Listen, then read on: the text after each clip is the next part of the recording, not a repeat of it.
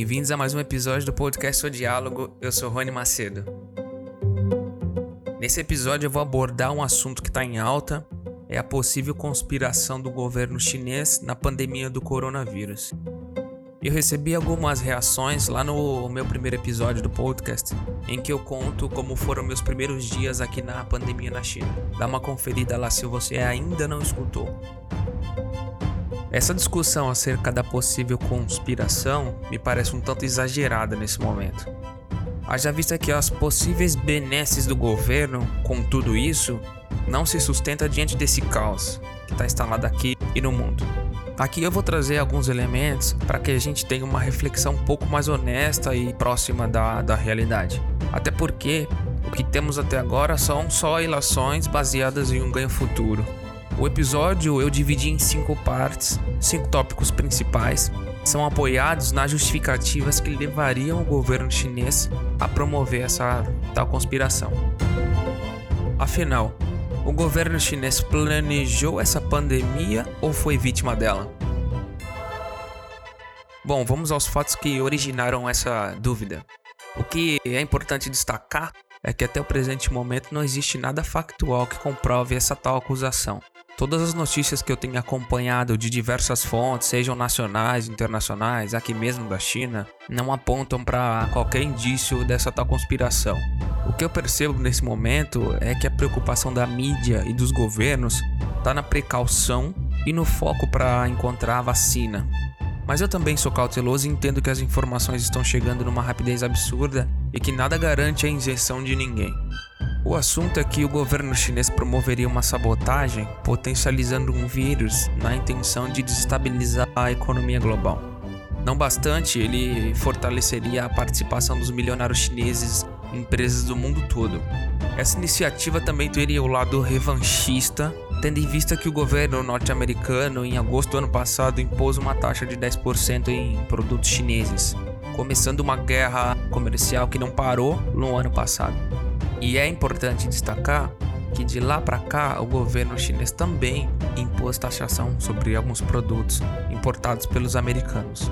Seguindo essa hipótese de conspiração, o dólar sofreria uma alta, as bolsas derreteriam e países entrariam em colapso. Nesse momento, a China já teria passado pela pandemia e se estabilizado.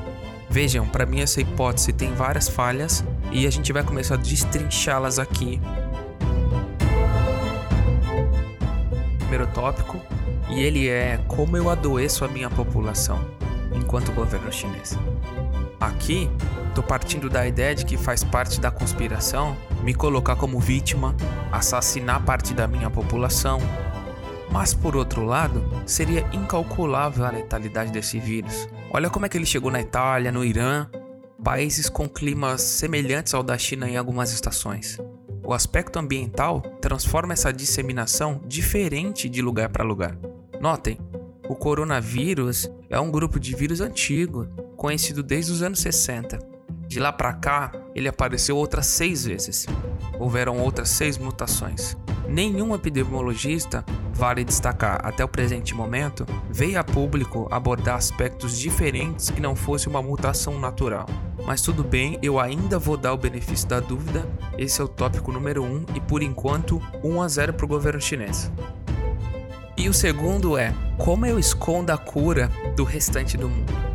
Aqui, estou supondo, enquanto governo, mais uma vez, que ninguém acharia a cura. Mesmo tratando-se de um vírus já conhecido lá dos anos 60, que o Ocidente seria incompetente em tratar essa pandemia e que também eu domino toda a tecnologia em biomedicina. Não é uma realidade ainda da China. A Alemanha, por exemplo, é uma potência nessa área. Os Estados Unidos, o próprio Brasil, com o laboratório da Fiocruz, no desenvolvimento de vacinas, que inclusive essa semana o governo antecipou a aplicação da vacina, é a maior operação de vacinas do mundo. Então ainda não. A China não é esse país nesse momento. Então nesse quesito, 2 a 0 para o governo chinês. O terceiro ponto, não menos importante, é como eu paraliso a minha produção sem me prejudicar a longo prazo. Esse ponto eu quero abordar com uma profundidade porque é um aspecto que me faz pensar que essa ilação é absurda. Essa semana saíram os números da produção dos dois primeiros meses aqui da China, e foi o pior desde 1990. A queda foi de aproximadamente 13%, a pior em 30 anos, sem contar as vendas no varejo que desabaram. E falando de varejo, olhando esses números, você tem a mesma percepção que eu aqui. Então eu acho importante a gente olhar a parte da vivência. Como é que foi? Realmente, nesse período o varejo despencou? Acredito eu que sim. Pela sensação do dia a dia, de caminhando aqui nas ruas, indo aos supermercados, eu percebi que de fato as vendas no varejo foram prejudicadas. Postos de trabalho certamente foram fechados e eu não tenho essa informação ainda oficial do governo, mas é o que eu sinto. Quando eu caminho, eu vejo uma loja que não abre mais, um bar, aparentemente estão abandonados. O reabastecimento de alimentos ainda não está 100%, mas muito infinitamente melhor do que foi no pós Ano Novo Chinês, que aí sim é um período que a gente pode comparar. Vejam, a falta de produtividade, ela está em vários setores. Nos portos, nos centros de distribuição, nos escritórios que estão operando com redução de funcionário, porque a regra de quarentena ela tá pesada aqui. Serve para todos que vierem de outros países, esses que estão na blacklist do governo, Itália, Irã e outros que podem vir a, a entrar, porque está sendo muito dinâmico. Então a, a quarentena ela serve para pessoas que vêm de outros países ou de cidades próximas que ainda têm o foco do vírus. Vamos ao tópico 4 agora. Como eu atuo no mercado de capitais, de ações pelo mundo todo, sem que seja um ato tão exposto, né? Porque aqui eu estou partindo do pressuposto e essa ideia da conspiração também leva a entender que essa ascensão dos bilionários chineses se daria a partir dessa exploração, desse derretimento no mercado de capitais. Note, nesse momento eu imagino em que pese o time da informação, assim que a bolsa caísse, que o chinês teria uma informação privilegiada e ao mesmo tempo muito dinheiro para comprar uma ação. Esse tipo de operação não deve ser difícil de identificar, e ainda não existe nenhum relato oficial de operações nesse sentido. O que existe sim são chineses bilionários que certamente poderiam esperar um momento como esse, mas também não qualifica como autor dessa trama. Existe ainda uma porrada de milionários pelo mundo que também esperam momentos como esse para ganhar dinheiro. Afinal de contas, não são só os chineses que vendem lenço, os americanos, os europeus, os brasileiros também que operam em mercado de capitais. Vou trazer mais um elemento aqui para a gente pensar um pouco. É sobre a bolsa de Shanghai. Nesse momento ela opera com estabilidade. A maior alta do ano foi em 13 de janeiro, com aproximadamente 3.100 pontos. Depois disso foi só queda, chegando a quase 2.700 pontos em 3 de fevereiro. Depois houve uma alta e agora baixa novamente. Nenhum mercado gosta de instabilidade. E ainda somada à improdutividade, oscilação na bolsa, isso é péssimo para os negócios. Semana passada, o governo chinês fez um forecast e reduziu a expectativa de crescimento do PIB em até um ponto percentual. Isso é uma catástrofe para um país que cresce em média 13% ao ano. Isso são dados de 2008 a 2018.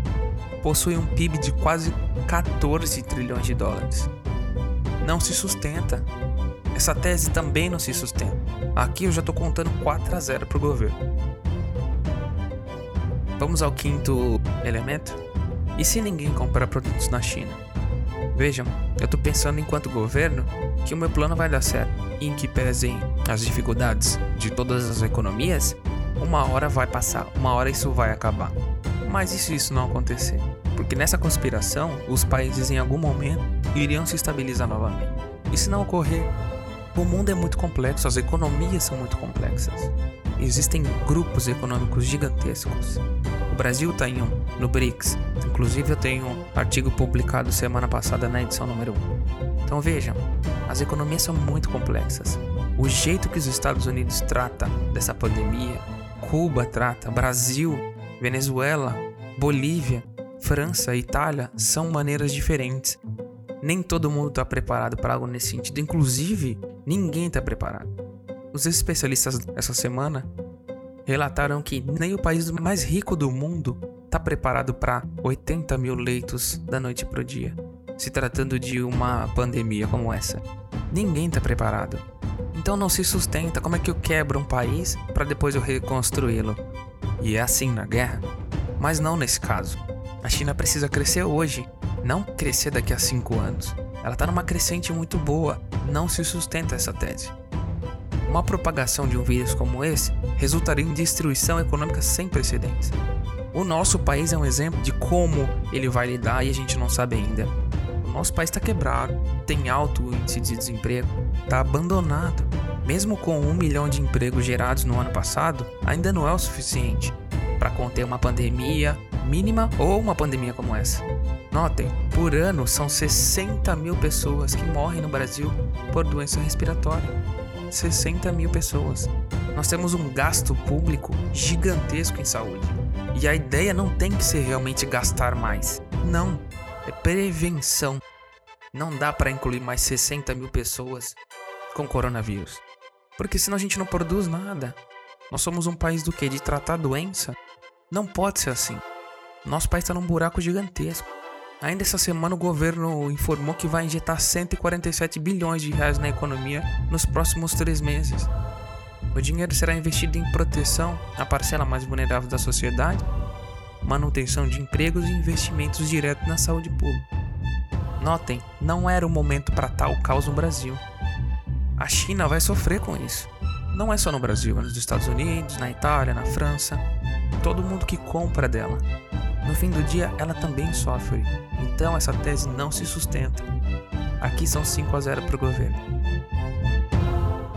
Voltando da terra da cidade proibida, em que pese as atitudes do governo chinês no controle e combate da epidemia, a economia ainda está ruim, está caminhando para uma melhora, inclusive mais rápido do que imaginava, porque esses 50 dias, quase dois meses, foram um pouco conturbados, mas eu acredito que mais um mês a economia já se estabeleça novamente.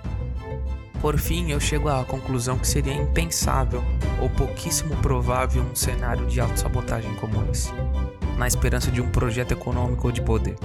As benécias que a China teria causando caos no mundo são ínfimas perto do que o país ganha em produtividade. Ainda assim, precisaria de muita incompetência do Ocidente para isso acontecer.